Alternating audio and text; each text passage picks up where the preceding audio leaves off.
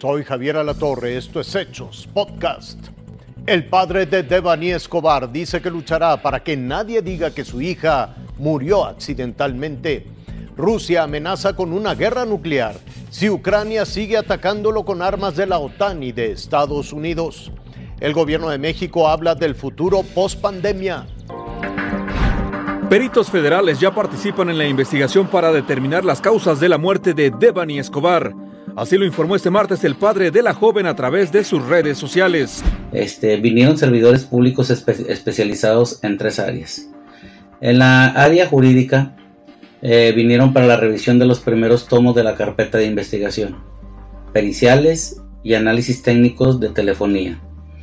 En el segundo y tercer grupo de campo se realizaron la inspección del motel, analistas de campo. Realizaron los recorridos de la casa de la víctima.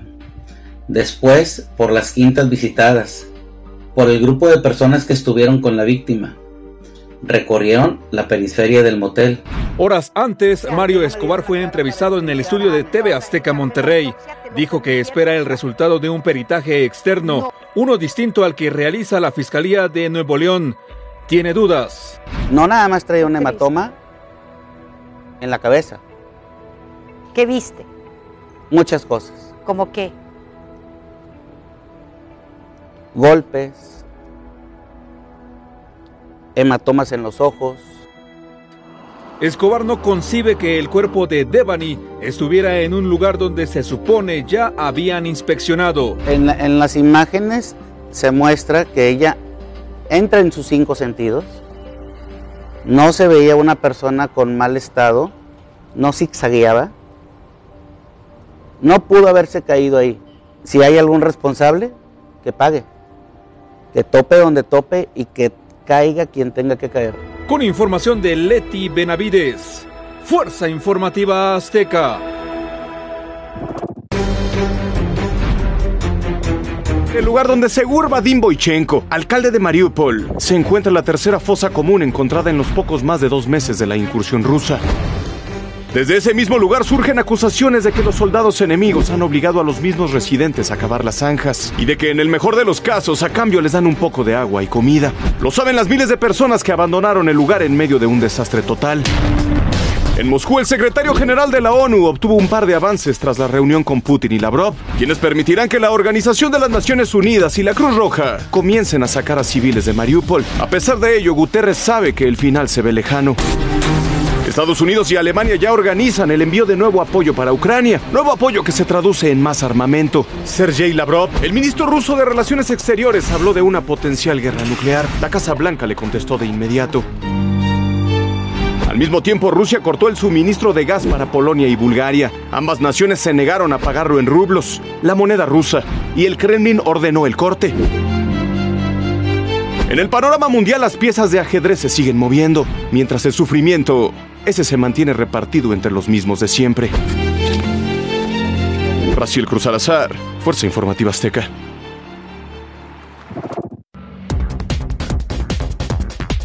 El fin de la epidemia por SARS-CoV-2 se acerca y con la disminución de casos el gobierno federal considera que ya no es necesario el uso del cubreboca.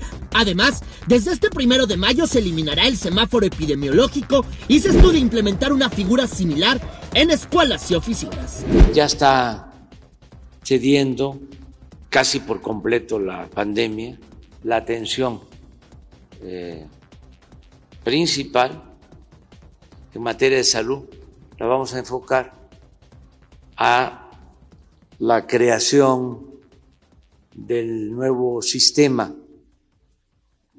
de atención para la salud. En tanto que este 28 de abril se habilitará el portal mivacuna.salud.gov.mx para que menores de 12 años en adelante abran la puerta a vacunarse. En clínicas, aeropuertos y estaciones de autobuses continuará la aplicación para rezagados y adultos mayores pueden colocarse una cuarta dosis y médicos llaman a que no se pierda esta oportunidad, sobre todo los que padecen diabetes e hipertensión. Por el simple hecho de ser adultos mayores e incluso pacientes que no superan o no están en ese grupo etario, sin embargo tienen enfermedades que eh, los hace vulnerables a que puedan tener infecciones graves o incluso cuadros graves ante la infección por COVID-19, en ellos estaría indicado, como también al profesional de la salud. Lo cierto es que especialistas prevén que la vacunación anti-COVID-19 sea anual y las campañas se implementen antes del invierno. Van cambiando genéticamente, por lo tanto sí sería viable requerir de una dosis anual cuando menos o esperar los resultados que indiquen eh, los estudios cuántas dosis se van a requerir.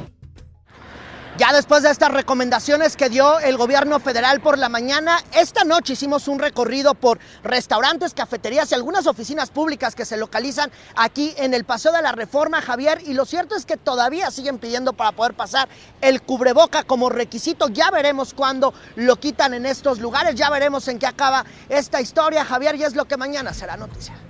Hasta aquí la noticia, lo invitamos a seguir pendiente de los hechos.